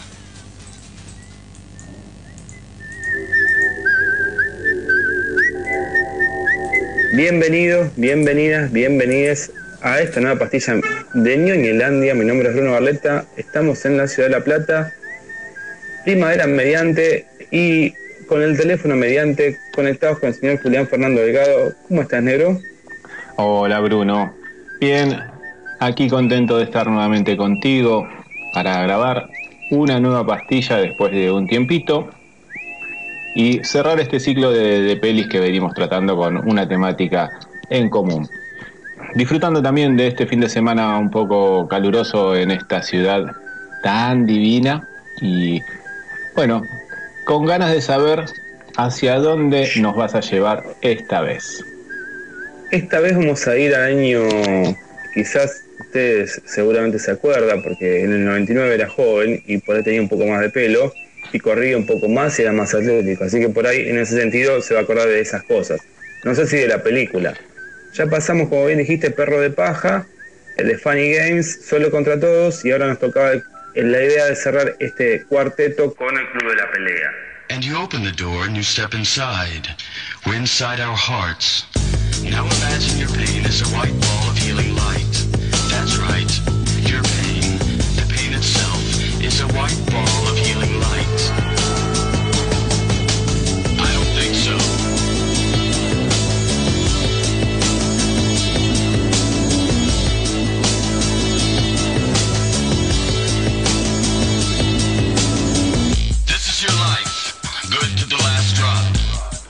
Qué gran película que nos trae para cerrar este ciclo, amigo. Una película que no vi en el cine en su momento. No sé si estuvo mucho tiempo en taquilla. Sí, me cansé de verla en VHS, como corresponde a mi edad y a la suya.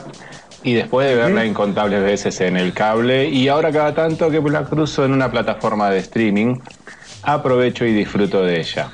Así que vamos a disfrutar charlando sobre esta película un buen rato.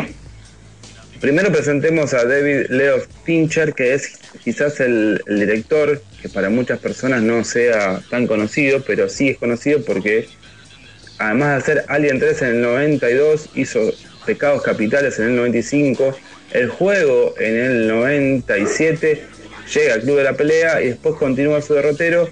Y el 2020 editó Mank, que era la película hecha en blanco y negro sobre los directores de cine y él es el hijo de justamente un reconocidísimo director de cine que hace el homenaje él a, justamente a su padre.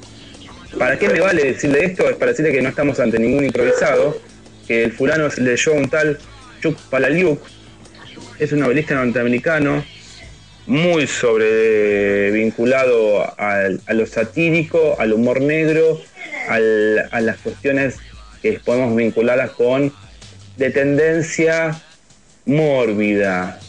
Coquetea entre la ficción, el terror y la sátira y con una, una pluma bastante ácida.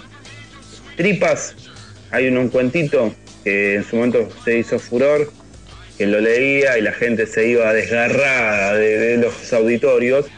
Hoy ya no tiene el mismo impacto, pero se los recomiendo, les recomiendo leer Tripas. Poco visceral es el señor, así que no, no, no espere algo. eh, Es el guionista, es el que después hará de guionista del Club de la Pelea, más no, no esperen algo que sea amable. ¿eh? Vaya preparado Habla para de- algo que le va a costar digerir. Sí, sobre todo los finales, porque él lo que suele hacer, como después Fincher va a llevar a la realización, es cómo nos presenta a los personajes. ¿Qué tenemos en el Club de la Pelea, año 99? Tenemos a tres grandes personajes para mi gusto, quizás cuatro, pero vamos a centrarnos en tres, es ni más ni menos que la gran presentación a nivel pantalla gigantesca a Edward Norton y al gran Brad Pitt, que era hasta, hasta hace un momento dado un rubio menemista, que de pronto se desarrolla como un rubio que podía hacer más cosas, y una tal Elena Boham Carter, que si usted no la tiene, la va a empezar a tener porque es una actriz muy interesante, muy eh, versátil y que nos propone muchas, muchas, muchas formas de eh, encarnar personajes. En su gran trayectoria aparece, trabajan desde La Cenicienta, Harry Potter o Terminator, no tiene ningún problema y se adentra. Elena Bonham Carter va a ser central en, la trama, ella va a ser la que parta la trama en varias oportunidades y la trama de Norton va a protagonizarlo y se va a encontrar con diferentes actores y actrices.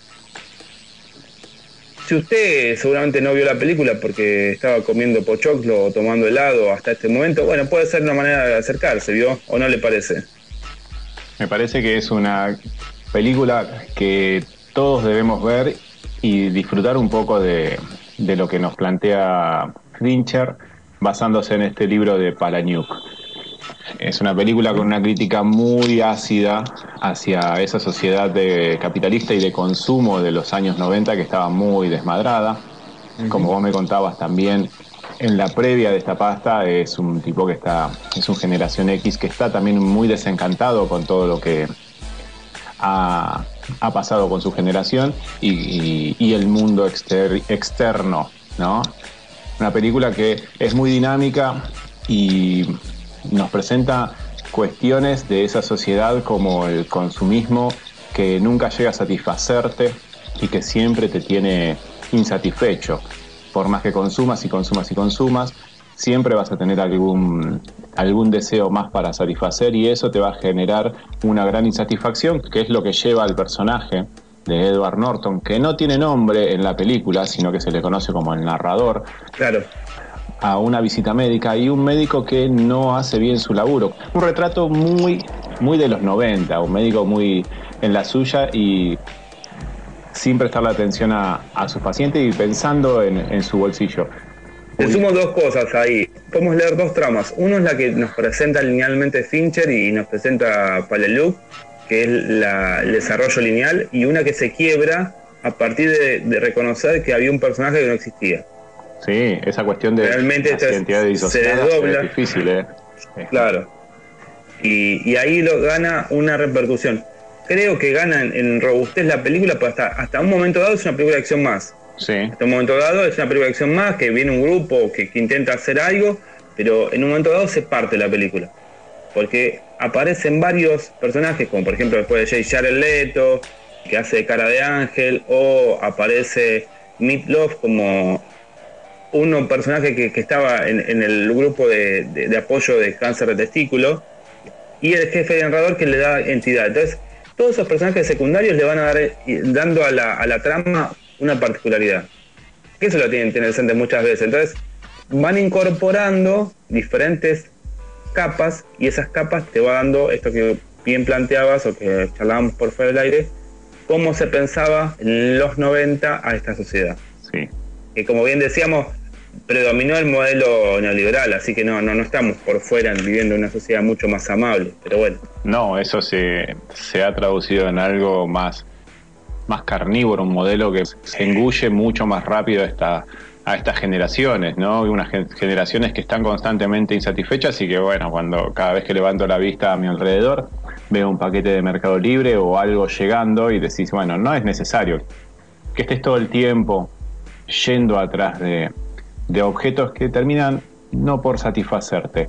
La película es muy buena, esa cuestión de las identidades disociadas que, que marcabas de Norton, los personajes de Norton y de Brad Pitt. Brad Pitt ya venía a hacer Seven un par de años antes, creo que era del 95, Seven. Una gran película con el mismo director al mando, una película muy oscura, también con una crítica hacia a la sociedad. Un director que se caracterizaba por eso en los 90.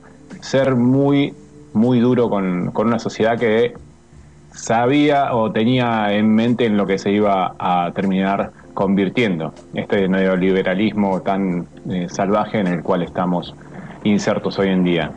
La película es completamente disfrutable. Tiene una banda de sonora muy, muy interesante de los Das Brothers.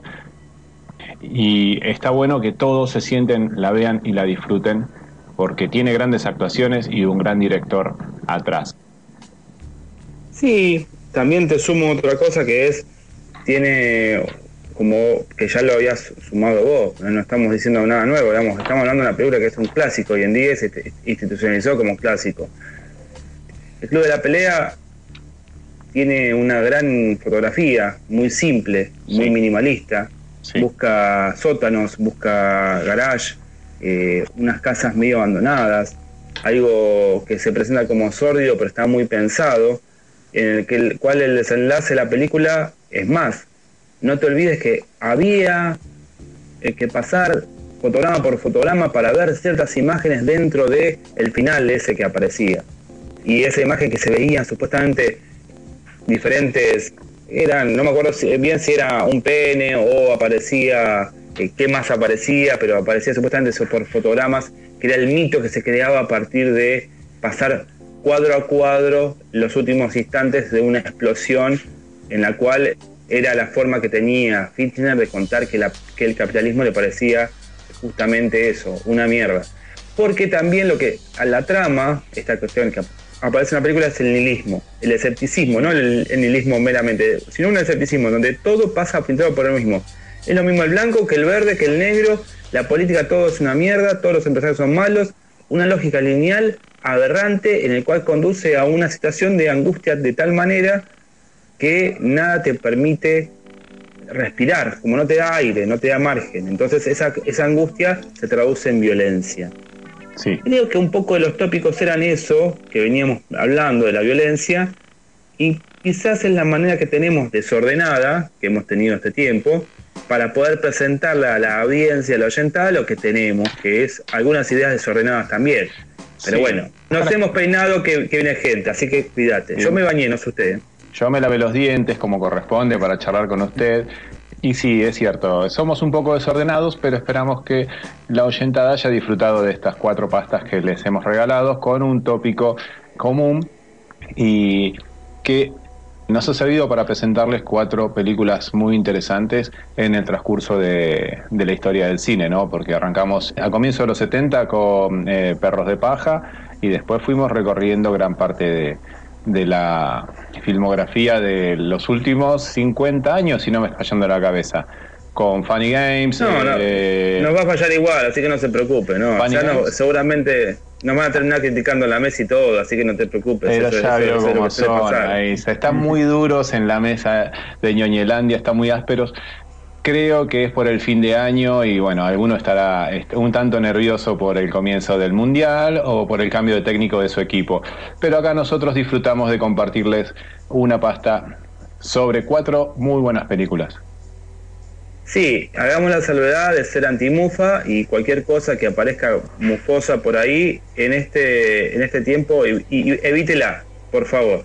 Acá la, recha- Evítela. la rechazamos. Por favor, no. Antimufa hacemos, tiramos sal, pimienta y no se hablan de ciertas cosas hasta dentro de un mes y veremos cómo termina esto. Nos vemos, gracias por estar ahí.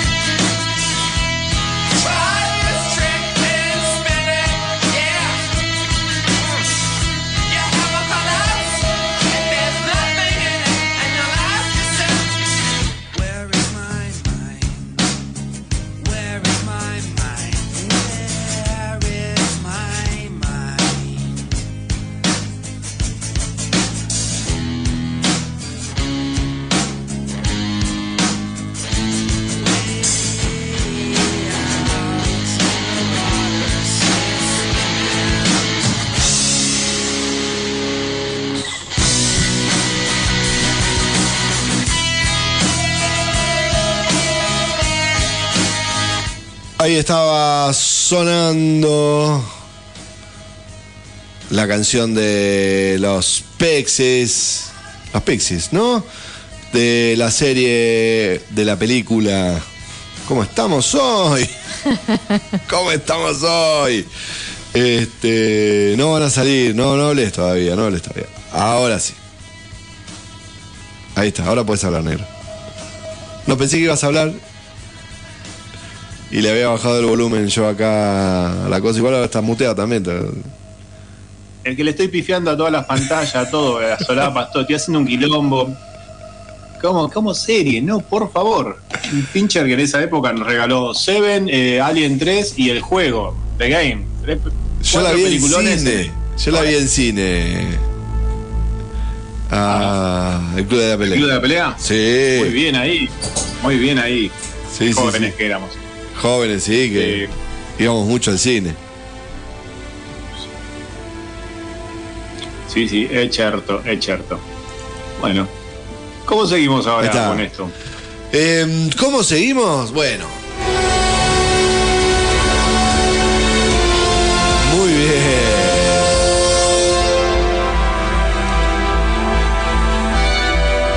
Me encantó. ¿Cómo seguimos? Finalizó este miércoles el doceavo episodio de una épica serie de Star Wars. Eh, de live action es la primera serie de Star Wars, ¿no? De esta. de, de- de este universo Disney Plus. ¿No? Eh, Sí, porque hubo un montón de series de Marvel, pero no de Star Wars. Kenobi, antes. Kenobi, perdón, gracias. Pe- Kenobi. Tenés razón. Kenobi. Es la segunda. Fue dos, dos grandes series de live action de, para mí, de Disney Plus Exact- este año. Exactamente. Yo creo que le, le han atinado luego de varios traspiés con Marvel o patinadas, no traspiés, pero después de varias patinadas con series de, de Marvel, en el universo Star Wars, Disney le está dando en la tecla con las series y creo que la libertad de acción que le dieron a Andor lo permite. ¿No, Guille? Sí, señora, porque acá por cucaracha la voz maligna de mi interior me dice que Kenobi se quedó muy corto. Muy, muy corto. En un montón de cosas. Y Andor eh, me pareció sublime, me pareció de entrada que está apuntado a no solo a un fanático, no solo a los fanáticos de Star Wars, sino que a un público que le guste eh, alguna serie de ciencia ficción, de- del tipo policial o del tipo, no sé, porque hay tiene un montón de facetas muy, muy clásicas, muy interesantes, muy bien llevadas. Por supuesto, la, dirección y todo es impecable. Eh, como había hecho el comentario al principio de que eh, quizás en el primer capítulo, en la primera escena, es como que él atraviesa una de las calles de la perdición y, y después en un par de momentos se ve se ve algo que no es muy Disney, que es por ejemplo como una persona apuñala y mata a otro, que no es algo muy visto en Star Wars. Está muy bien cuidado porque en ningún momento se ve la sangre, se hace referencia a la sangre eh, entre los personajes protagónicos y dice, no, no, no, no es, no es mi sangre, Eh, pero es algo que no, no, es muy, no es muy clásico de ver en Star Wars que, que alguien mate a otra persona en mano propia con un cuchillo. Eh, que eso le, le dio un estilo más allá de que a mí la, historia de, de, de Cassian Andor me, parece espectacular. La serie contó con, con personajes, de, con, actores eh, épicos. El, el eh, Stellan Skarsgård, el que hace de Luten, 10 puntos. Eh, Kyle Soler, el que hace de Silkan, 10 puntos. Muchos papeles muy bien, muy bien interpretados. El de. mm, El de. ¿Cómo se llama? Gollum. El actor de Gollum, que es maestro. Andy Serkis. Maestro. Sí. Sí, Andy Serkis, que es un Serkis. fenómeno. Es un fenómeno. Tiene un papel que Eh, esperamos verlo en la segunda temporada. Y, y yo creo que no. Yo creo que no. Y hay que ver Yo si creo que no, la- porque. Y para mí lo tiene que quedar ahí porque es parte de. Es, viste, lo. Bueno, qué sé yo, no, no, no sé si decir, pero. No. Para mí está, Estamos bien- estamos tratando de no spoilear nada. Ojo. Para mí está bien que, que el personaje quede ahí, cumplió su función, cumplió su ciclo, eh, su aparición desde el inicio hasta el final es sublime, es soberbia, así que lo quiero dejar ahí. Eh, ya, te, ya te digo, Andor me, me- me gustó mucho de entrar, es algo que lo, lo recomendaría. Diego Luna está muy bien en ese papel, muy bien en ese papel.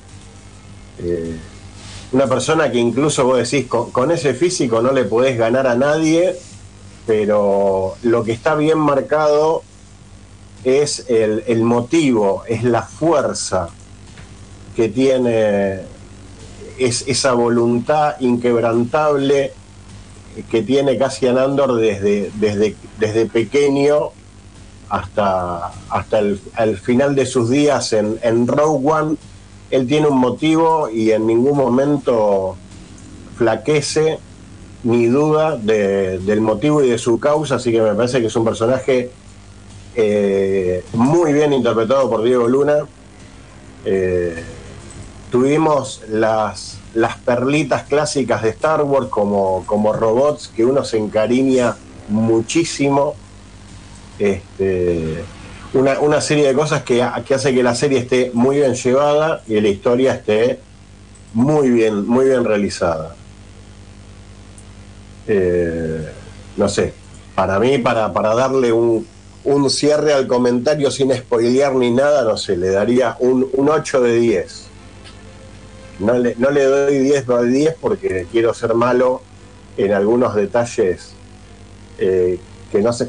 La, la música, la música, el, el tercer capítulo, eh, cuando él va caminando por ese basural de chatarra, yo en su momento lo comenté que se que arranca la, la batería, vos decís, qué buen tema, qué buena cosa, está- estás así con la sangre que te hierve y sentís la, la- bronca y la, y la furia de Cassian Andor, más. es muy bueno, muy buena. Personajes sólidos, personajes que tienen eh, su, su derecho de estar ahí, su historia. Eh, más adelante podríamos quizás eh, recordar la película Rogue One y ver algunas cosas. Tanto la película Rogue One como, como esta serie de Andor deja un poco esa, ese cliché que tiene Disney de, del bueno que, que es buenito y del malo que es el oscuro. Acá me parece que va, va por otro lado la cosa, no, no importa los Jedis y los Sith, importa otra cosa. eh, que, que ya digo, lo- lo- los personajes están muy bien justificados. No sé ustedes qué, qué piensan. Juli. Yo coincido bastante con Guille en lo que, en lo que plantea. Me parece que esto de dividir la serie en tres arcos este, argumentales está muy bueno. Esto de que haya directores para esos arcos eh, también este, le da una continuidad y un desarrollo más uniforme a lo que es la, eh, la serie. Em, coincido en que la música es muy buena, los personajes están muy bien desarrollados. Es una parte de la historia de Star Wars que, bueno, había que explotar y que el personaje de Andor viene muy al pelo para esto, ¿no? Cae muy como anillo al dedo. Em, también conoces la trama de lo que es el Buró de Seguridad Imperial eh, y esto que marcaba Guille de que los buenos no son tan buenos, los malos no son tan malos, toda esta cuestión que, bueno, nosotros no, que nosotros no, que no había sido explotada anteriormente este, por Lucas cuando era dueño de Lucasfilm y que ahora eh, Disney está haciendo este, uso de ello. Es una serie muy dinámica que, no sé, los capítulos rondarán los 40 minutos a lo sumo, se te pasa muy rápido. Eh, tiene una escena post créditos también que este, te, te eriza un poco la piel. Te Eh, llama a esa segunda temporada. Sí, sí, sí, pero ya, tirala ya. Eh, me encantó el personaje de Stellan Skargar, de Luther. Ves también cómo Mon Mothma eh, va quedándose sin recursos y cómo va, va a ir conformando la, este, lo que sería la, la- la alianza rebelde más adelante. Eh, todo lo- que se va con- eh, convirtiendo el Senado y la República. Eh, acá no tenés Jedi porque, bueno, tenemos toda esta, esta parte del imperio que no, que no, no la ven, no la vemos en las películas. eso me, me gustó mucho. Es muy, eh, muy dinámica, muy concisa, muy concreta, muy fuerte. Eh, y yo le voy a dar unos puntos eh, extra a Adri Arjona, pese a que, bueno, el padre, eh, la verdad que me, me gustó muy mucho el, este, su personaje. Eh, yo lo disfruté mucho, así que coincido con Guille en que el- la- no sé si yo le daría, yo le doy un ocho, ocho y medio más ocho, se- más nueve que este que el ocho y medio, pero este la verdad que Me- es para me- disfrutar y verla todo de corrido, ¿eh? ahora que Me podemos. encantó, el, me encantó el personaje de, de Eddie Khan, que es la, la mamá de Cyril, que es una Ah, mamá de Moise. Es lo más grande que hay, la vieja. Qué ¿Cómo hermosa. te que- desquicia esa, cómo te desquicia esa señora? eh? Es buenísimo, buenísimo. Sí. Muy buena, muy buena serie, quedamos todos muy contentos, quedamos muy, muy contentos. Hoy que vi el último capítulo, quedé reservado, muy atrapante. Eh, yo creo que también no le doy un 10 porque no me acuerdo si el capítulo 4 baja un poco la intensidad. Hay un momento que los primeros capítulos viene subiendo, después como que baja un poco y después no para de subir este, Sí. la intensidad. Los primeros tres capítulos es como que es la, la historia del héroe. Sí, Y, y después los capítulos siguientes está muy bueno porque se empiezan a meter en lo que es la, la- la política de, de los rebeldes, ¿entendés? Y Sí. ahí hay, hay personajes, hay cosas muy interesantes. Si bien obviamente que uno termina, el tercer capítulo termina muy arriba, para mí es, es de, de- de las partes que tiene la, la serie, el, los primeros tres capítulos arranca con todo y termina muy arriba.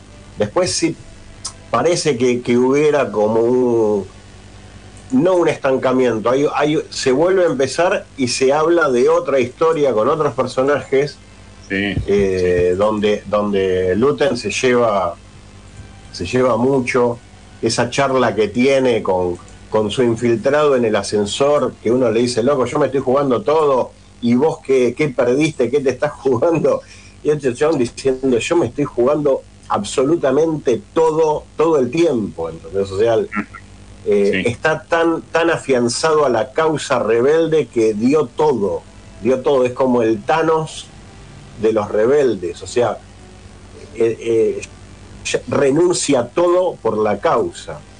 Es buenísimo. Bueno, hay una escena antes a esa que es un cruce que él tiene con So Guerrera, en el cual vos ves a un So Guerrera distinto a lo que conocimos en Rock One, que también es muy interesante para, este, para conocer y entender algunas cosas, ¿no? Esto que vos marcabas muy bien de que, porque lo hablaba con, con Ramiro hace unas semanas, creo, eh, esto de no son, los buenos no son, no son tan buenitos, che. Este, y la verdad que es muy disfrutable. El parlamento que vos marcás, Guille, y este lo que les comentaba.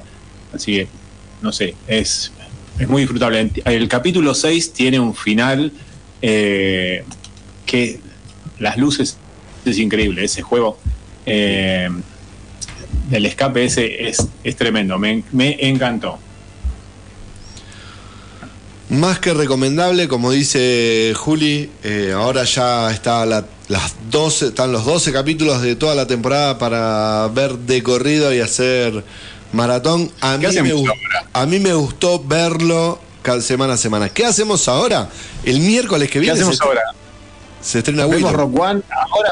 Tenemos, tenemos todo. Hacemos maratón y después le pegamos Rock One o No, es que nos va a quedar, nos queda el bache todavía. Oh, maldición. Eso va a haber que hacerlo cuando se estrene la próxima. Cuando No. esté la segunda temporada vemos uno, dos, Rock One. No, no, yo, yo volvería a ver Rogue One. Este, y, y antes de que la vean hay que refrescarles de que creo que la película empezaba que iban a buscar a un tipo a la, a la chacra, ahí por donde vive Lu, en, en- en solitario, que ese es el, el, el creador, el, el ingeniero, el creador de la estrella de la muerte. Yes. Por eso lo van a buscar. Y el Claro. tipo, en verdad, no es un malo, es un, un, un ingeniero que lo obligan porque si no le limpian a toda la familia. Y la Y hija después- de él es eh, la. Exactamente. Después lo mandan a reventar al tipo, que tiran la bomba en el cuartel ese porque saben que el tipo está ahí, y mandan a su propia hija a que haga ese laburo. Mm. Eso es, lo- eh, es la, la- la nota de color. Eh. Rogue One, Rogue One y Andor eh, tienen mucho de eso. Se, se separa de se separa del, del LucasArts, del Lucasfilms, de, de que esto de que el muy bueno es bueno y cosas, y de cuidarse de que no haya muerte, que esto y el otro. eh, se separa mucho de eso, tiene la libertad de separarse de eso para plantear ese tipo de dilemas, de dilemas de cómo una persona puede ser capaz de, eh, infiltrarse en el enemigo, comer su comida, vivir y estar con los suyos para traicionarlos de una forma que haga que, que el enemigo muera en manos de los rebeldes, por eso, de, de cómo uno puede sacrificar cual peón en el ajedrez la vida de una o X cantidad de personas por una causa. O sea, tiene unas libertades que, son sublimes, Rogue One y, Andor. Eh, está, la verdad que me, gusta bastante, pero queda, queda en ocho, queda en ocho. Una gran serie de ciencia ficción ambientada en el universo de Star Wars que nos muestra otro lado de la galaxia, otro lado de, del imperio y otro, otro costado de esa incipiente rebelión, de esa incipiente alianza rebelde con, eh, como vos decís, como dice Guille, eso, el, el buscar eh, el objetivo a cualquier costo, usando las mismas herramientas e incluso, esto es algo, cómo van queriendo forzar la opresión para generar el eh, esa armar esa olla de presión para que explote la presión desde el lado de, de la gente. Es muy bueno cómo está armada la historia. eh, está muy bien, acá donde está muy bien el guion. Está muy bien el guion. Así que Lu, tenés tarea para el verano. Sí, sí, sí, lo tengo agendado. Tenés tarea para el verano. Vamos, tenemos mucho para, para ver y rever en el verano. Y me parece que nos vamos. Mire usted la hora que es. Santo cielo, ya es la hora. Ya es la hora. 11 y 5. Nos Empe- fuimos. Me parece que nos vamos a empezar a despedir con muchas cosas que quedaron afuera. Mientras suena la cortina de cierre, yo te voy contando que quedó afuera el especial de, de Navidad de mm, Guardianes de la Galaxia. ¿Lo llegaste a ver? No, justo me Justo. quedé esta semana. En realidad lo, yo lo des a propósito para que lo puedas ver. Ren encima vio, vio el- lo, lo vio en Disney Plus hoy y dice, ay, tenemos que ver esto. Claro, sí, tenemos que ver esto. Mm, Como que yo no lo vi todavía. Así que vamos a tener que ver eso también y un montón de pequeñas noticias dando vueltas que quedaron ahí colgadas. Pero metimos bastante, metimos bastante. Eh, te cuento que dentro de poco aumenta el cine también. Hablando de aumentos. Ahora, hoy estás con todo, ¿eh? Sí, ahí mala onda que tenés. Hoy estoy con todo. El, el espacio Inca ya vale 200 pesos la general y 100 jubilados y estudiantes. 200 pesitos, no es nada. Y a partir del primero de diciembre, el cine en el Centro Cultural Cotesma va a valer 1.200 pesos la entrada general de jueves a domingo. El martes y miércoles 900, jubilados y menores de 12 años 900. Este martes, lo más probable, casi seguro que yo vaya a ver la película Un Mundo Extraño, la nueva propuesta de Disney que se está proyectando en el Centro Cultural Cotesma 17.30 horas, martes y miércoles. En el espacio Inca, un montón de películas. Eh, domingo, martes 29 y miércoles 30 a las 19.30 horas, el drama Cuando Oscurece. Y sorprendentemente sigue Pantera Negra en cartel. No hay nada para poner en el cine que sigue Pantera Negra. 21, Insiste, insiste. 21 a 30 horas insisten con Pantera Negra, martes y miércoles la pueden ver en castellano. Esa es la cartelera del Centro Cultural Cotema. Para ustedes que me decían, ¿y la cartelera? Ahí está la cartelera. Momento de que usted, compañera, empiece a despedirse. Bueno, me voy a despedir hasta el lunes que viene. Em, seguimos a puro fútbol. Por supuesto, por supuesto. Y, y bueno, tratando de ponerme al día con, con lo- las series, las películas y, con la pauta, prometo. y bueno, invitando a toda la gente, a toda la oyentada a ver todo lo que recomendamos. Eh, buen programa, buen programa compañero, me encantó. Como siempre disfrutando los lunes acá con ustedes. Y, y bueno, besos para todos, nos estamos reencontrando el lunes.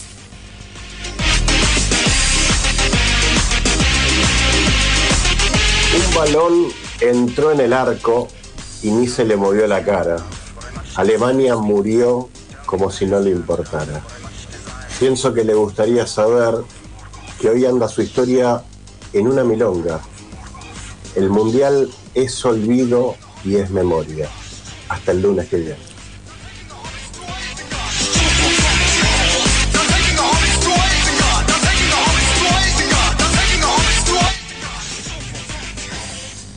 Sí, chao, nos vemos la semana que viene. Y sí.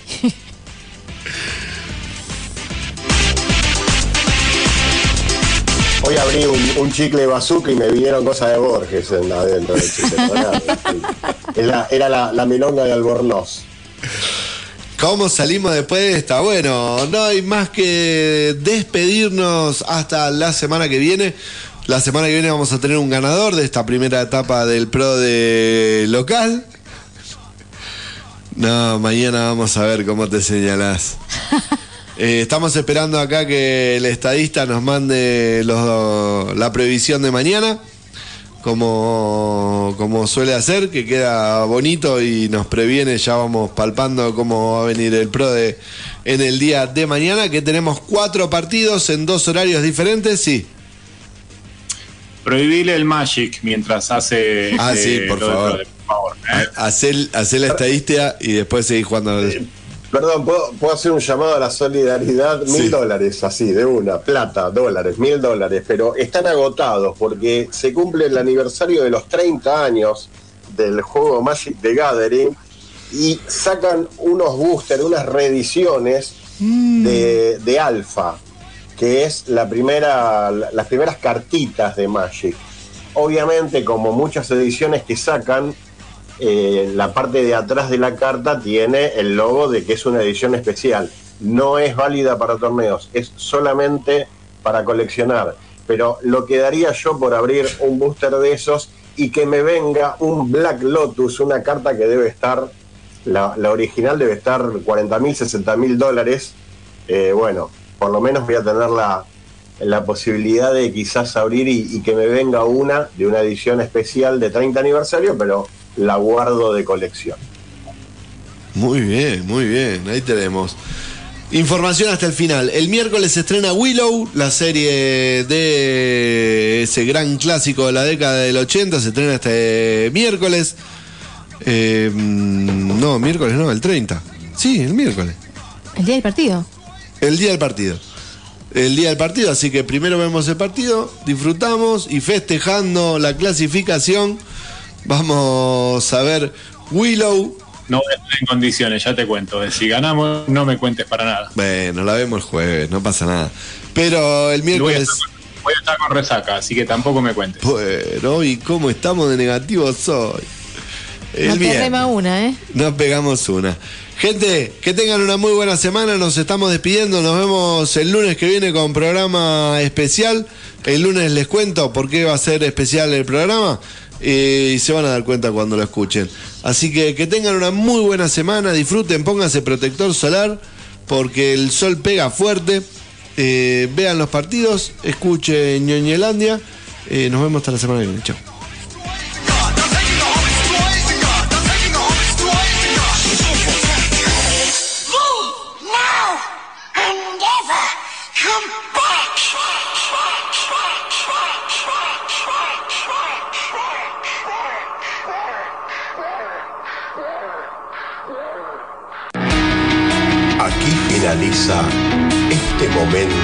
Que deseamos compartir siempre con todos ustedes y decidimos llamar Ñoñelandia.